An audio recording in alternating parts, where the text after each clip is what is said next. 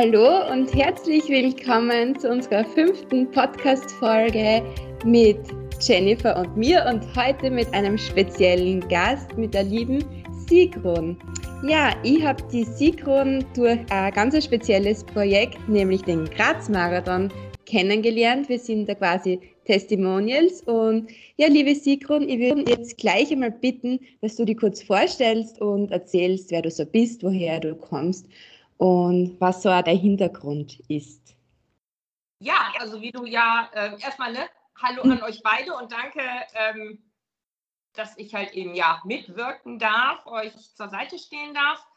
Ähm, ja, meinen Namen hast du bereits genannt. Ich bin halt eben Sigron und äh, werde heuer tatsächlich schon 52 und äh, bin letztes Jahr auch erst in die Steiermark gesiedelt zu meinem künftigen Mann. Und äh, ja, wie ist es dazu gekommen? Also ich sage einfach nur, Social Media sei Dank. Ne? Mhm. Also wir haben uns über Social Media kennengelernt und äh, mittlerweile bin ich ähm, gut angekommen, habe mich gut eingelebt. Es ist zwar immer noch natürlich klar vieles neu für mich hier. Und ähm, aber ich denke, das braucht seine Zeit und das kommt halt irgendwann. Wo hast du vorher gelebt, Sigrun? Ähm, ich komme gebürtig aus Köln und mhm. habe dann aber bis zu meinem Umzug äh, in Wuppertal gewohnt. Ich denke, das sagt euch wahrscheinlich was, oder? Mit der ja. Schwebebahn. Ja, also genau. Das, also genau. Da habe ich halt krank. gearbeitet, gewohnt, meine Kinder gekriegt mhm. und habe da mit beiden Beinen im, im Leben gestanden. Und, das, ähm, und wann bist du dann hergezogen? Also letztes Jahr, Ende August. Ach so, erst, okay. Ja, letztes Jahr, Ende August. Ja, willkommen in der Steiermark. Danke. ja, und wie zuvor schon erwähnt, wir haben uns ja durch den Graz-Marathon kennengelernt und beim ersten Treffen, muss ich wirklich sagen, habe ich schon gemerkt, ähm, wie viel Motivation eigentlich bei dir zusätzlich ähm, steckt, in dir steckt, weil du stehst ja schon mit beiden Beinen grundsätzlich im Leben mit deiner Motivation, aber durch einen, ja, wie würde ich mal sagen, Schicksalsschlag, ich weiß gar nicht, wie ich es am besten sagen soll, aber erzähl einfach ein bisschen deine Geschichte, wie es eigentlich zu deiner Fußamputation, liege ich da richtig? Na, Bein, Bein. Bein. Okay, erzähl es einfach, weil nicht, dass ich jetzt am Blödsinn erzähle, du bist am richtigen Weg. Ähm, also da muss ich halt ein bisschen weiter ausholen. Und ähm, zwar habe ich halt bereits in meiner Jugend ähm, Leistungssport betrieben. Ich habe Badminton gespielt, leistungsmäßig. Und ähm, jetzt weiß man, glaube ich, selber, Badminton ist also eine unheimlich schnelle Sportart und leider halt auch eine Sportart, die natürlich gerne auf die Gelenke, vornehmlich natürlich halt eben auf die Knie geht. Und äh, mein damaliger Orthopäde, Chirurg hat immer schon gesagt, also ähm, wenn du deine Knie noch ein bisschen erhalten möchtest, solltest du mal irgendwann anfangen, äh, ein bisschen kürzer zu treten. Naja, habe ich dann auch irgendwann, klar, dann sind die Kinder zur Welt gekommen, dann habe ich wieder angefangen zu arbeiten und dann schraubt man natürlich zurück. Ja, und dann habe ich mir 2005 bei meinem alten Arbeitgeber bin ich die Treppe runtergefallen oh. und habe mir leider sämtliche Bänder im rechten Knie gerissen, die man sich eigentlich nur reißen konnte. Dann ist das auch operiert worden und dann sind, ich weiß nicht, glaube ich, bis 2000, Ende 2012 sind es, glaube ich, schon 15 oder 18 Operationen gewesen, wo man halt immer wieder versucht hat, das Knie zu erhalten, ähm, zu sagen, äh, du brauchst noch kein künstliches Kniegelenk. Ähm, dafür war ich halt einfach klar, damals war ich 42, halt einfach viel zu jung. Und jetzt muss ich natürlich echt sagen, also zu meiner Schande gestehen, äh, irgendwann habe ich natürlich auch wieder angefangen beim Sport. Ich wusste zwar, okay, die Bänder sind kaputt, die werden zwar operiert, ähm, aber du schaffst dir einen Hund an, dann habe ich mir eine, zu unserem ersten Hund, ähm, einem Jagdhund, eine Border Collie Hündin angeschafft, weil cool. ich gesagt habe, du willst Agility machen. Ja. Boah, das ist cool. Da bin ich Agility gelaufen. Ne? dann habe ich die Turniere gelaufen mit ihr und äh, es war einfach nur super. Dann haben wir festgestellt, sie hat einen unheimlichen Spaß am Laufen. Ich meine, klar, Borderhunde, ne? Und ähm, dann habe ich mit dem Halbmarathon angefangen. Also bin zum Agility noch Halbmarathon gelaufen. Naja, und ansonsten klar, viel Wandern, viel Fahrradfahren.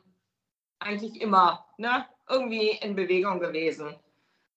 Also du hast ja. eigentlich für, für den Sport äh, gelebt, kann man sagen. Also du hast wirklich unterschiedlich, du bist dann zum Agility gekommen und dann, genau. also wirklich interessant. Ja, also ich bin etwas breit gefächert. Auch mittlerweile bin ich mhm. sehr breit aufgestellt. Und äh, naja, und dann habe ich dann ähm, irgendwann Ende 2012 sagte dann mein Chirurge, also hör mal Mädchen, ähm, es tut mir leid, du brauchst ein künstliches Kniegelenk. Also so eine Endoprothese. Dann habe ich gesagt, ist okay. Kann ich denn danach wieder Sport machen? Ja, sagt er, klar kannst du Sport machen. Ich sage, kann ich Ende 2013 das Snowboard fahren lernen? Ach, sagt er, klar kannst du noch das Snowboard fahren lernen. Das war immer noch so mein Traum. Ne? Also ich will mal irgendwann auf dem Snowboard stehen. Hm. Naja, dann bin ich im Januar 2013, äh, habe ich dann halt eben meine Endoprothese bekommen und habe da aber recht schnell gemerkt, äh, irgendwas ist falsch gelaufen. Also irgendwas stimmt nicht. Ich bin nicht in die Bewegung gekommen. Ich hatte übelste Schmerzen in den Beinen, also wirklich übelste Schmerzen. Und wenn ich mich daran zurückentsinne, äh, dass ich dieses Krankenhausbett nicht auseinandergenommen habe, hm. das ist eigentlich ein Wunder. Also ich habe mich wirklich an diesem Bett festgehalten, weil ich nicht wusste, wohin mit meinen Schmerzen. Und man hat mir damals schon einfach nicht geglaubt. Man hat mir nicht geglaubt. Man hat immer ja. gesagt, du kommst aus dem Leistungssport, du weißt, was Schmerzen sind. Mhm. Tolerier das einfach mal. So, und dann sagst du dir wirklich irgendwann, also hier, ne? Kann ja wohl alles nicht wahr sein. Die Ärzte also, scheinen ja wohl recht zu haben und du liegst mit deinen Vermutungen, dass irgendwas nicht stimmt, liegst du einfach falsch.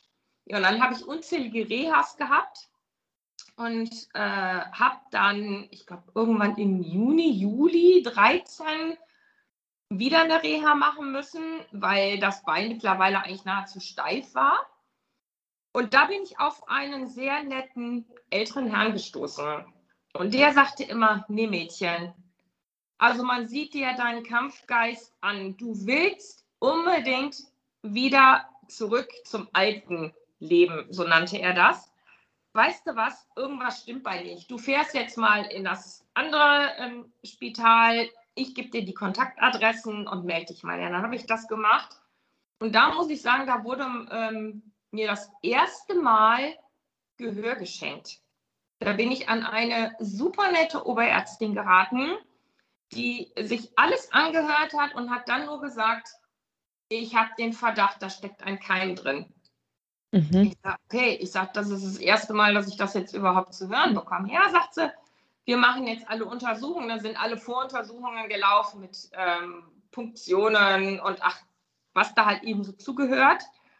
Ja, und dann bin ich im September 13 erneut operiert worden und aber mit der Option, es könnte sein, dass wenn in der OP ein Keim festgestellt wird, dass halt eben dieses künstliche Knie entnommen wird und dann kommen so Titanstäbe rein, die versteifen dann erstmal das Bein künstlich. Dann hast du Antibiotikaketten drin, das Ganze bleibt da in sechs bis acht Wochen drin. Und naja, ich bin wach geworden, isoliert auf der Intensivstation. Ich hatte kein Knie mehr drin. Ich hatte halt eben diese Schienen drin. Ich hatte dann einen, ähm, ja, so eine, so eine Ganzbeinmanschette drum. Und habe dann gesagt bekommen, ja, also der Keim ist drin und das ganze Prozedere äh, läuft jetzt halt eben so ab mit hochdosiertes Antibiotika und ähm, in sechs bis acht Wochen wird wieder ein Abstrich gemacht oder vielmehr eine Punktion und wenn dann der Keim raus ist, dann setzen wir ein neues Kniegelenk ein.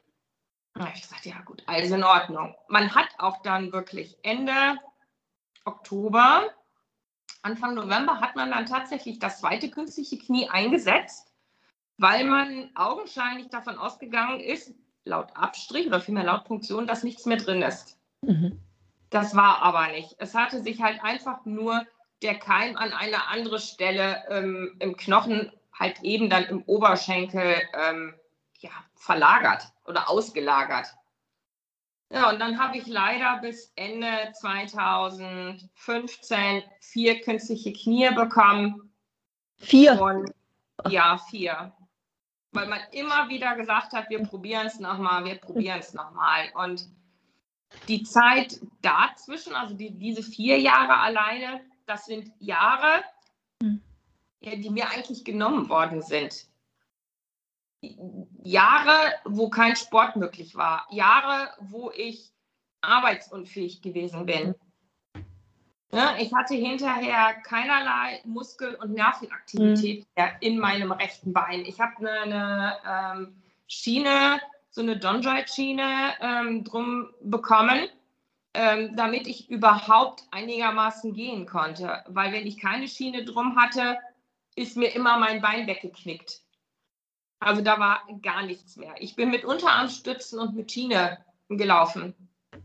Und dann hat man mir halt eben Ende 15 äh, gesagt, also das Bein ist nicht mehr zu retten. Ich sollte mich halt mal mit einer Amputation auseinandersetzen. Habe ich halt dann auch gemacht, ne? Aber ich sage mal so schön, wenn man glaubt, es ist äh, dann endgültig Ruhe gewesen, äh, der täuscht sich. Der täuscht sich ganz gewaltig. Dann ist eine. Wolltest du was fragen? Ja, ich wollte kurz was fragen. Mhm. Ähm, ich habe wirklich Gänsehaut, wenn du das jetzt so erzählst, aber zu dem Zeitpunkt, wie ist es dir da so von den Gefühlen her gegangen? Weil, ich meine, das ist ja nicht, das ist ja komplette Lebensveränderung und Lebensqualität, aber ich meine, für mich unvorstellbar und deswegen sage ich ja jetzt immer deine Motivation, aber Wahnsinn, ich kann mir das nicht vorstellen. Aber wie ist es dir zu dem Zeitpunkt gegangen? Hast du da Unterstützung bekommen, zum Beispiel Psychologe? Ja, ja also eine psychologische Unterstützung nicht. Äh, ich habe mir irgendwann mal, als dann die Amputation äh, im Raum stand, äh, habe ich schon drüber nachgedacht, ähm, weil ich halt eben nicht wusste und mit den Kindern und äh, packst du das Ganze überhaupt und habe mir dann einen Psychologen gesucht, hatte dann tatsächlich auch einen Termin bei ihm und da habe ich mich aber nicht gut aufgehoben gefühlt. Also der hat, ich sag mal, so diesem eigentlichen Anliegen, weswegen ich halt eben zu ihm gekommen bin, überhaupt keine Beachtung geschenkt. Also er ist hergegangen und hat gesagt, naja, bevor wir jetzt dann, also mit dem eigentlichen Problem nannte er es äh, beginnen, würde er erstmal gerne meine ganze Vorgeschichte kennenlernen wollen. Und das wäre weit zurückgegangen in meine Kindheit. Und daraufhin habe ich nur zu ihm gesagt, wissen Sie was, meine Kindheit und das, was ich in der Kindheit erlebt habe, das hat mit dem, was jetzt vor mir steht, nichts zu tun. Ich möchte einfach nur von Ihnen wissen, wie kann ich ja, vielleicht noch ein Stück weit gestärkter ähm, an die ganze Sache ähm, halt eben rangehen. Also ich denke mir da, dass das dann wirklich auf den Psychologen oder auf die Psychologin drauf ankommt. Also dass das wirklich die Person, wie sie das aufgreift und ja, wie sie daran rangeht. Also ich glaube, da, es ist ja auch etwas passiert, was von außen ja irgendwie auch eingewirkt hat. Das heißt, es war ja ähm, das mit dem Keim und mit dem Ganzen ist ja von außen gekommen. Das ist jetzt kein, kein, keine Sache gewesen, was jetzt im Inneren war, wo man sagt, ja, man hat immer so viel Schuldgefühle oder genau. man hat selbstbewusst mit, der, mit dem Selbstbewusstsein Probleme. Das ist ja ganz ein anderer Punkt, denke ich. Ja, und dann habe ich, äh, ich weiß, dass ich also zu dem Gespräch meine Tochter mitgenommen habe. Ähm, und wir haben uns nur angeschaut und haben gesagt, wir beenden das Ganze und sind aufgestanden und sind gegangen. Und dann habe ich sie nur, dann haben wir uns danach noch unterhalten und dann habe ich nur zu ihr gesagt, hör mal, weißt du was, Ann-Kathrin, ähm, ich brauche keinen Psychologen. Mhm ich schaffe das Ganze alleine. Ich habe das die ganzen Jahre alleine geschafft. Ähm, ich habe euch, also das war mir halt eben ganz wichtig, ne? also der Halt meiner Kinder. Wie alt äh, waren Sie zu dem Zeitpunkt? Ähm, die sind 93 und 97 geboren. Okay. Jetzt müssen wir einmal zurückrechnen. Äh, rechnen wir mal zurück. Sie ist jetzt 7, sie wird 28 und der Junge ist 24. Mhm. Muss ich jetzt rechnen? Nee, ne? Ja, man kann sich das gut vorstellen. Okay, ja, aber die waren also schon, ähm, schon groß. Mhm. Ne? Und äh, ja, dann habe ich einfach gesagt, nee, komm, weißt du was? Und dann habe ich halt eben angefangen, mich selber so ein bisschen, ja, zu informieren. Habe mir ein Sanitätshaus gesucht, habe mit einem Techniker das Gespräch gesucht. Der Techniker, da muss ich sagen, also das ist echt ein wirklich ein herzensguter Mensch. Ähm, er lebt seinen Beruf des Technikers weit über das ähm, hinaus, was er beruflich eigentlich müsste. Er ist unheimlich menschlich und wir hatten also direkt im ersten Gespräch einen unheimlich guten Draht zueinander. Äh, er wurde hinterher dann irgendwann da auch zu meinem Arbeitskollegen mhm. und äh, er sagte dann damals, Mensch Mädchen, weißt du was, ich habe hier Kontakte, ich schaue mal, ob ich dir mal so zwei Amputierte mit an die ähm, Seite stelle mit denen du Kontakt aufnehmen kannst, denen du einfach deine Fragen, die unweigerlich von einer Amputation kommen, äh, einfach mal stellen kannst. Das ist echt der Wahnsinn, dass, dass so ein Mensch eben nicht nur aufs Berufliche, sagen wir mal so, denkt, ja. sondern wirklich, also ich glaube, das gibt es wirklich selten darüber hinaus und wirklich, äh, ja, ich glaube, das ist, also ich glaube, dass es kein Zufall war, das Ganze halt einfach. Na, ich glaube auch nicht. Also ich ähm, glaube wirklich, es ist äh, Schicksal gewesen, dass ja. ich an ihn geraten bin und keinen anderen Techniker in dem Sanitätshaus. Und ähm, er hat dann halt auch eben später dann meine erste ähm, Prothese gebaut. Also dieses Sanitätshaus ist dann halt auch mein Versorger geworden. Und ähm, dadurch, sage ich mal, bin ich natürlich auch ein Stück weit gestärkt in die erste Amputation gegangen. Und äh, die erste Amputation muss man sich halt eben so vorstellen. Normalerweise sagt man sich, okay, es ist entweder der Unterschenkel oder die Oberschenkelamputation. Ich habe aber eine komplett andere ähm, Amputationsform bekommen, und zwar die sogenannte Borgrewe.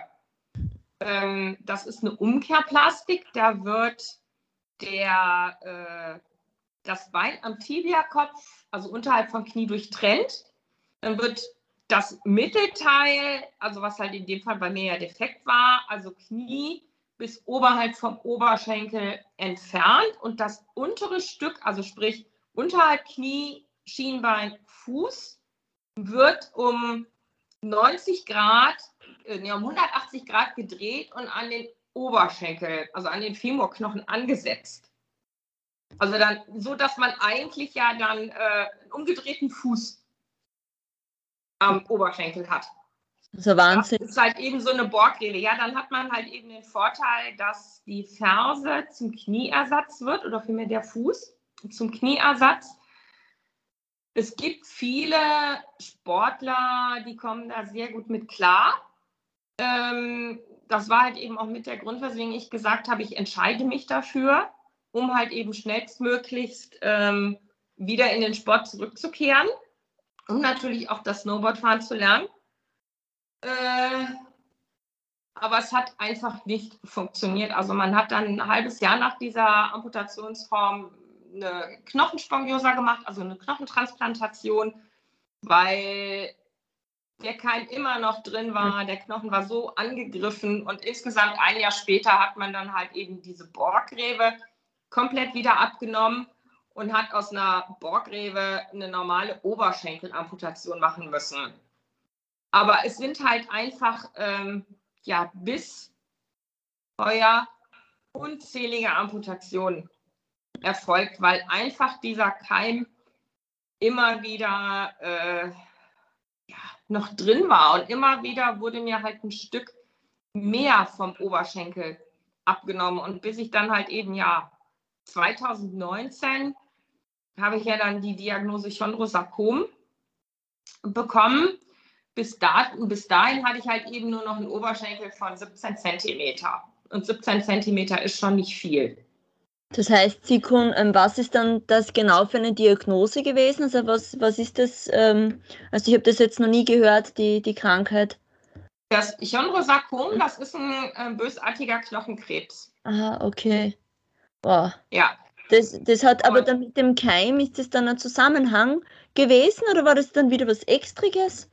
Ähm, da wird sich unter den Medizinern, ähm, ist man sich nicht ganz einig. Also es gibt viele Mediziner, ähm, die sagen, dass die Gefahr deutlich höher ist, wenn du mal einen MSA-Keim hattest, dass du dann halt durch eine Überbelastung und eine Reizüberflutung auf diesen Knochen auch an Knochenkrebs erkranken kannst.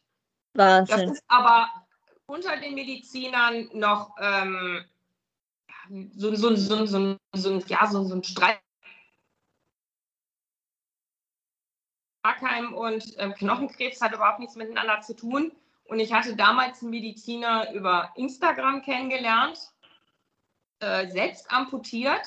Äh, und der sagte, da gibt es durchaus Zusammenhänge.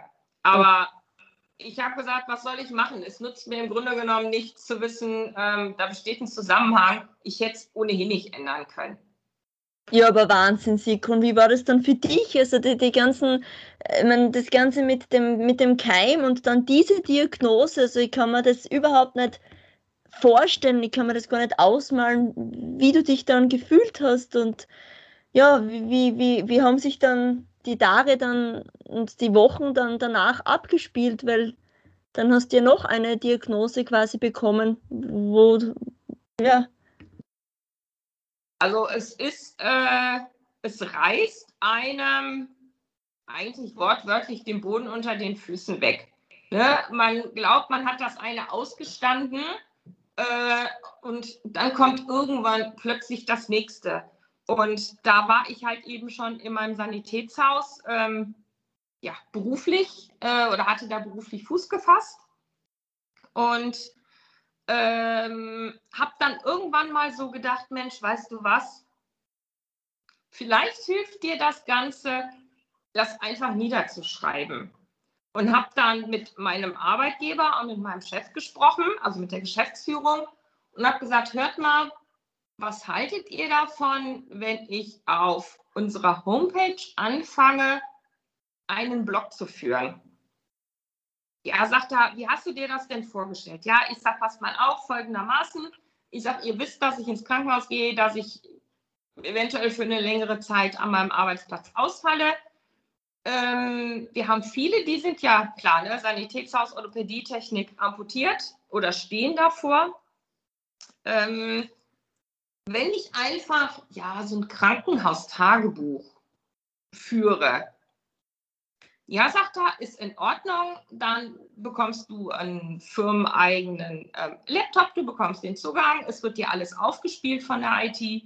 Und dann kannst du den Laptop mit ins Krankenhaus nehmen. Und dann habe ich vom ersten Tag an, also sprich von der Aufnahme bis zur OP, bis nach der ähm, OP, die ganze Regeneration, die dann erfolgte, habe ich dann immer so gut ich halt eben konnte, geschrieben niedergeschrieben und habe mir ähm, damit halt auch eigentlich immer wieder vor Augen geführt, was ich letzten Endes halt eben für ein Glück hatte.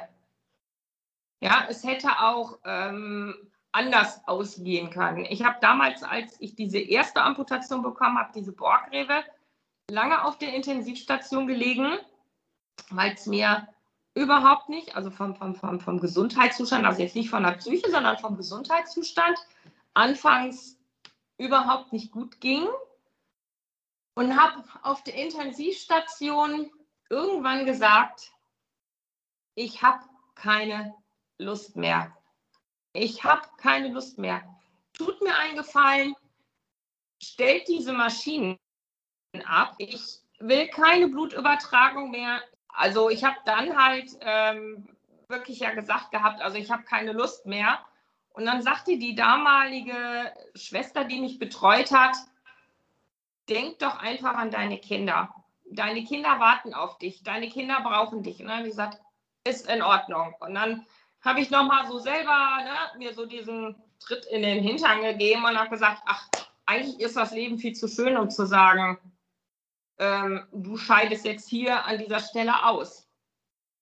Und aber Wahnsinn, was man da trotzdem für eine innere Stärke einfach haben muss. Also das ist für mich unglaublich, sowas, weil man muss schon wirklich die Person auch sein, so wie es das du bist, weil ich glaube, jeder hätte da schon längstens vorher aufgegeben und wirklich gesagt, also das, ich kann nicht mehr, ich will nicht mehr und das ist für mich wirklich Wahnsinn.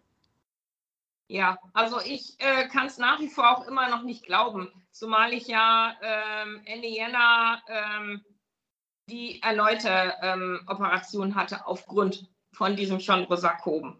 Und ähm, wenn ich dann jetzt mal so gut, ich habe jetzt gar kein Bein mehr, also ich bin ja jetzt Hüftex ähm, amputiert.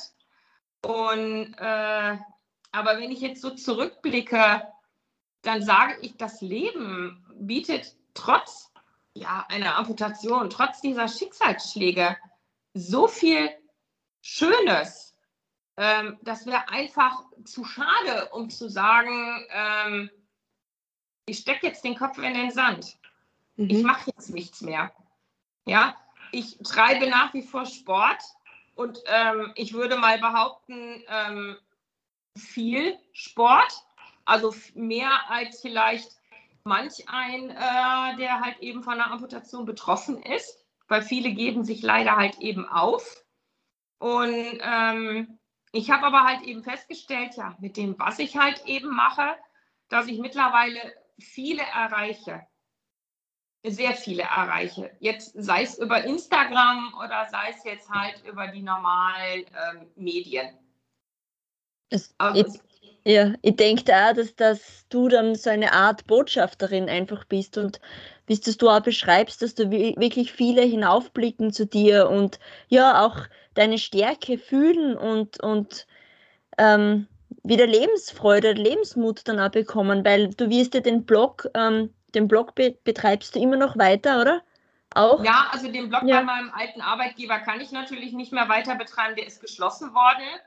Ähm, ich habe dann aber äh, ziemlich zeitnah ähm, mit meiner eigenen Homepage okay. angefangen und die betreibe ich auch. Und da sind wirklich Beiträge bei, ähm, die ein bisschen was unter die Haut gehen. Da habe ich auch von meinem letzten Krankenhausaufenthalt äh, eben geschrieben. Ich habe von dem Umzug berichtet, was das halt eben für Hürden mit sich bringt. Es ist ein neuer Blogbeitrag in Arbeit, ähm, Physiotherapie, ähm, mit Amputation. Und das sind halt eben alles so Beiträge, wo ich sage, damit kann ich jemandem, ähm, ja, der betroffen ist oder vor einer Amputation steht, vielleicht auch schon mal so ein Stück weit die Angst nehmen. Also, dass man wirklich zeigen kann, guck mal hier, es funktioniert. Du musst dich nicht aufgeben. Es ist ja wirklich, also ähm, ich glaube, dass die Podcast-Folge unter die Haut geht, also bei mir auf alle Fälle. Ähm, aber du bist ja wirklich, ich habe jetzt gar nicht mitzählen können, wie oft du operiert worden bist. Aber du bist jedes Mal immer wieder aufgestanden und hast, hast gesagt, ich mache weiter, ich mache weiter. Wie, was wären da jetzt so deine Tipps oder so, dass man immer wieder weiterkämpft, auch wenn es vielleicht jetzt nur Kleinigkeiten sind? Ja, also wie bekommt man da so eine mentale Stärke? Genau. Also, das, also ich glaube, viele Zuhörer, Zuhörerinnen ähm, würden sich da drüber freuen, wenn, ja, wenn sie dann von dir auch diese, diese mentale Stärke irgendwie mitnehmen können, die was du ausstrahlst, die, die du lebst einfach. Ähm, also ich denke, dass halt einfach der Sport, äh, der hat ja immer schon eine große Rolle gespielt und spielt nach wie vor eine große Rolle. Und ich brauche, glaube ich, keinem Sportler sagen, dass der eine mentale Stärke braucht. Ja, der muss vor einem Wettkampf, muss er runterfahren, der muss komplett abschalten. Und ich glaube, das hat mir ein Stück weit natürlich geholfen. Ähm, ein Stück weit hilft mir natürlich klar auch mein künftiger Mann, der meinen Ehrgeiz unterstützt, der mich zwischendurch auch zum Glück einbremst. Also der wirklich dann auch mal hergeht und sagt, jetzt ist halt einfach mal gut, es reicht. Ähm, und ich habe sogar mittlerweile bin ich an einem Punkt, wo ich selber sagen kann, wenn es mal nicht geht, dann mache ich halt einfach mal nichts. Also dann fange ich wirklich an und habe gelernt, auf meinen Körper zu hören. Aber ähm, ich habe es eben schon mal erwähnt, das Leben bietet ja leider natürlich klar auch Schattenseiten. Das Lebenbild zeigt aber auch ganz viel Sonnenseiten. Und ähm, Schattenseiten gehören dazu. Das ist auch wieder klar. Aber ich sage mal, ich stelle mich gerne so auf diese Sonnenseite. Ja, ähm, das Leben bietet so viel mehr, ähm, dass man halt einfach nicht hergehen sollte und ähm, ja, gibt sich auf, steckt den Kopf in den Sand.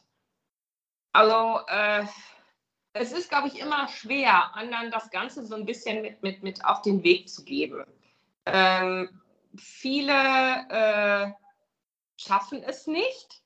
Die haben nicht den Rückhalt der Freunde, der Familie, also von ihrem Umfeld. Äh, es ist es ist schwer und ich habe irgendwann mal gesagt, oder für mich gibt es, ähm, sieht man halt auch auf meinem Blog, der heißt ja auch halt eben, aufgeben ist keine Option für mich. Und mittlerweile habe ich halt eben durch den Spendenlauf, den ich ja für die Krebshilfe gemacht habe, ähm, ein, neuer, ein neuer, ja, neues Motto ist mit dazugekommen, halt eben mit beiden Beinen im Leben. Das ist schön. Ja, das hört sich wahrscheinlich jetzt äh, das hört sich blöd an, mit beiden Beinen im Leben, aber ich stehe nach wie vor mit beiden Beinen im Leben. Ich glaube, das war wirklich echt, das mit Aufgeben ist keine Option für unsere erste Podcast-Folge mit dir. Ähm, Finde ich mal ein guter Abschluss, weil ich glaube, du würdest sogar uns mit einer zweiten Folge äh, sehr gut unterstützen können oder beziehungsweise nicht uns, die Menschheit draußen, weil du bietest einfach so viel Lebensfreude, Energie und Aufgeben ist keine Option, wie du immer sagst. Aber Jenny, du hast ja noch ein paar coole Fragen vorbereitet oder ein ganz schnelles Quiz oder wie man das sagen kann. Genau, also Sigrun, ähm, es gibt ein paar Entweder-Oder-Fragen, da bin ich schon ganz gespannt. Ähm, fangen wir einfach einmal an. Was würdest du sagen? Tee oder Kaffee? Kaffee. Buch oder TV? Beides. Berge oder Meer? Äh, mittlerweile die Berge. Tag oder Nacht? Auch beides. Hund oder Katze? Habe ich beides gehabt, also beides.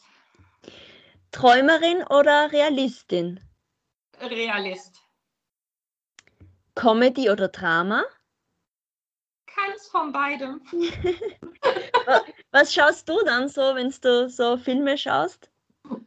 Ehrlich gesagt, also ich schaue unheimlich gerne dieses Trash-TV, wo ich mich wirklich über, hört sich jetzt echt, ne, aber über diese Doofheit und Naivität manch einer, manch eines Schauspielers oder ja nicht Schauspielers, Promis in Anführungsstrichen, wo ich mich einfach nur drüber amüsieren kann. Und ja? natürlich meine Serien. Da habe ich halt eben zwei Vorabendserien und. Das ist auch cool. Ja. Wirklich, ähm, cha ähm, chaotisch oder ordentlich? Ordentlich. Wurst oder Käse? Ich kann auf beides verzichten. Oh, und was isst du dann so? Zum Frühstück steht hier, ich kann es euch sogar zeigen, mein Nutella-Glas. Wie lecker. ja. Geburtstag oder Weihnachten? Mhm. Oder beides? Ja, äh, beides ist es schwer. Es ist schwer, glaube ich, da äh, zu, differenzieren. Ja, beides schön. Ähm, Schwarz-Weiß oder bunt? Na, bunt. Ja, schön. Pasta oder Pizza? Pasta. Und zum Schluss Podcast Kodex des Lebens oder Podcast Kodex des Lebens? Äh, beides. Schön. Danke, Sigrun. Also wirklich, ich glaube, also ich werde diese Folge lange oder wenn überhaupt gar nicht vergessen. Also mich hat diese Folge wirklich sehr berührt. Und es ist noch lange nicht alles gesagt. Also es gibt, ähm, also ich kriege jetzt gerade, wo, ich hier sitze, ähm, schießen mir so ein paar Tränen in die Augen und ähm, habe eine Gänsehaut. Also wirklich, ich, äh, es sind bei weitem ähm, die ja, Emotionen, die ich in der Zeit erlebt habe, die habe ich bei weitem noch nicht rüberbringen können. Das ja, also das ist so viel, was einem da ähm, passiert ist, ähm, wo Freunde gegangen sind, die sich einfach abgewendet haben. Und ähm, das kriegt man in, in, ich sag mal, in so einer Podcast-Folge in einer überhaupt nicht, ähm, nicht rein. Was das Ganze ähm, halt eben mit sich bringt. Ne? Klar, das Positive und, und die positive Lebenseinstellung äh, ist natürlich eins, aber was so eine Amputation an Veränderungen mit sich bringt, ähm, das konnte ich euch jetzt ähm, noch gar nicht rüberbringen. Ja, also vielleicht passt es wirklich, dass du uns noch einmal besuchst. ich glaube, da sind wir dann echt schon, schon auch ähm, gespannt und neugierig. Und ja, ich muss auch sagen, dass man das mit Worte, was, was du erlebt hast, das kann man ja mit Worte niemals beschreiben. Also das, die, das ganze Seelenleben, also Worte reichen dafür ja überhaupt nicht aus. Mm -mm. Das, das Worte sind da nutzlos, kann man sagen. Ja, sinnlos. Ja, ich glaube auch mit, dem, mit den Worten aufgeben ist aber trotzdem keine Option. Werden wir die erste Folge mit dir jetzt einmal beenden, sagen vom ganzen Herzen wirklich äh, herzliches Dankeschön. Gerne. Und ganz kurz noch, sag uns bitte deinen Instagram-Namen, damit wir den erwähnen können. Ja, ähm, Unterstrich, Fit Bionic Woman Unterstrich. Genau, und unser Name Podcast Underline Codex Leben. Würden wir uns auch freuen, wenn die Zuhörer vorbeischauen und sagen bei allen Zuhörern auch Danke fürs Zuhören und ja, Dankeschön. Danke euch.